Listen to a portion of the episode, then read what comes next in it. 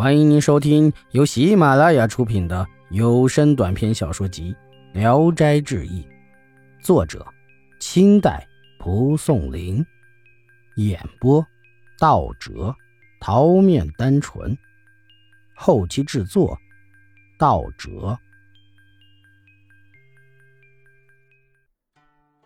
过了一些天，黄生听说那位姓蓝的把牡丹花移植到家中，牡丹花却一天天枯萎了。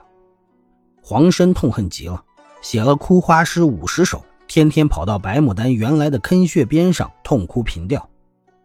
一天凭吊完毕，正在返回书斋，远远望见红衣女郎降雪也在牡丹穴边凭吊。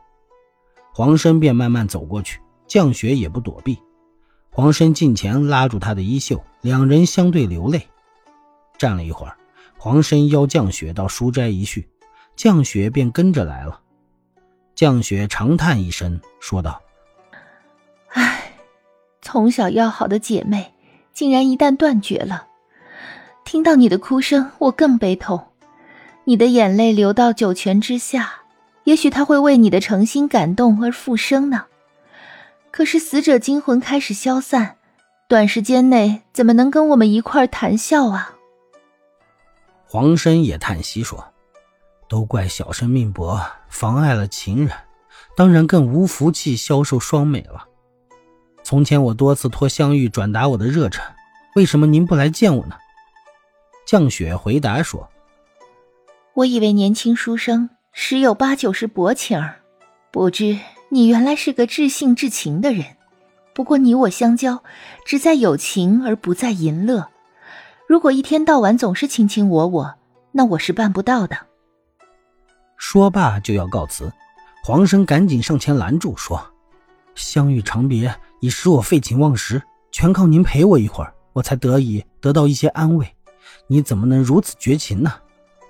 降雪无奈，只好留宿一夜。走后还是多日不见回来。黄生独自面对窗外凄冷的雨丝，苦苦思念着相遇。夜里辗转反侧，眼泪洒满了枕席。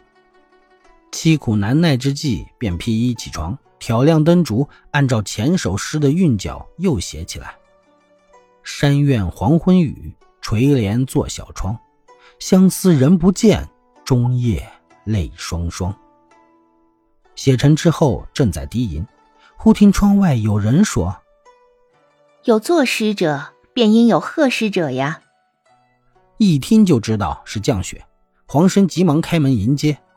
降雪看看书案上的诗，顺手提笔在后面续了一首：“帘袂人何处？孤灯照晚窗。空山人一个，对影自成双。”黄生读了贺诗，又流下泪来，也更埋怨与降雪相见的次数太少了。降雪劝解说：“我不能像香玉妹子那么热情，只不过多少安慰一点你的寂寞罢了。”黄生想同他亲热，降雪不同意，说道：“聚首的欢乐何必这样呢？”从此，每当黄生孤独难耐时，降雪便来一次。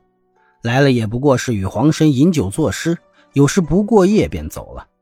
黄生也只好由他，因此常常对他解嘲说：“香玉是我的爱妻，降雪您是我的良友啊。”黄生总想问降雪。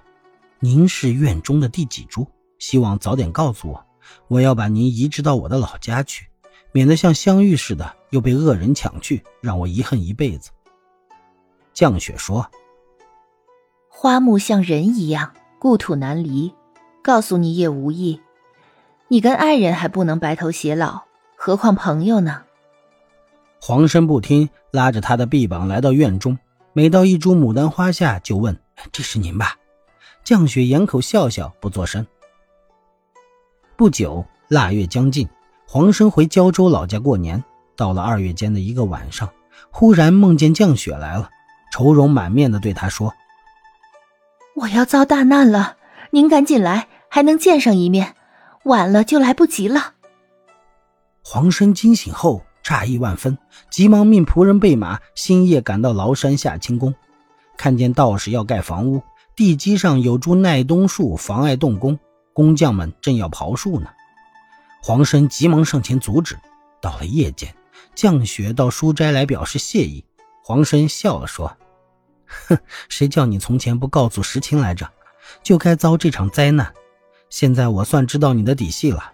如若你再不来，我一定点一把艾草烤你。”降雪叹息一声说：“就因为知道你要这样，所以我以前才不敢实说呢。”两人对坐一会儿，黄生又想念起香玉，对降雪说：“目下面对良友，就更思念燕妻了。这一回家，很久没有去凭吊香玉了。你能陪我去哭他一场吗？”于是二人一同走到牡丹穴旁，流泪悼念了好长时间。大约一更过后，先是降雪收泪劝慰，黄生才止住悲痛。又过了几天的一个晚上。黄生正在书斋中寂然独坐，降雪忽然笑着快步走进来，说：“报告您个好消息，花神为您的至情所感动，要让香玉再次降生到这夏清宫中来了。”黄生一下子就站起来，又惊又喜的问：“什么时候？”降雪说：“那可不知道，大约总不会太久吧。”第二天清早。降雪临走时，黄生拉住降雪，嘱咐说：“我这一回可是为了你才回到夏清宫来的，你可别老让人孤零零的煎熬啊。”降雪笑笑，答应着走了。本集演播到此结束，谢谢大家的收听，喜欢请点赞、评论、订阅一下。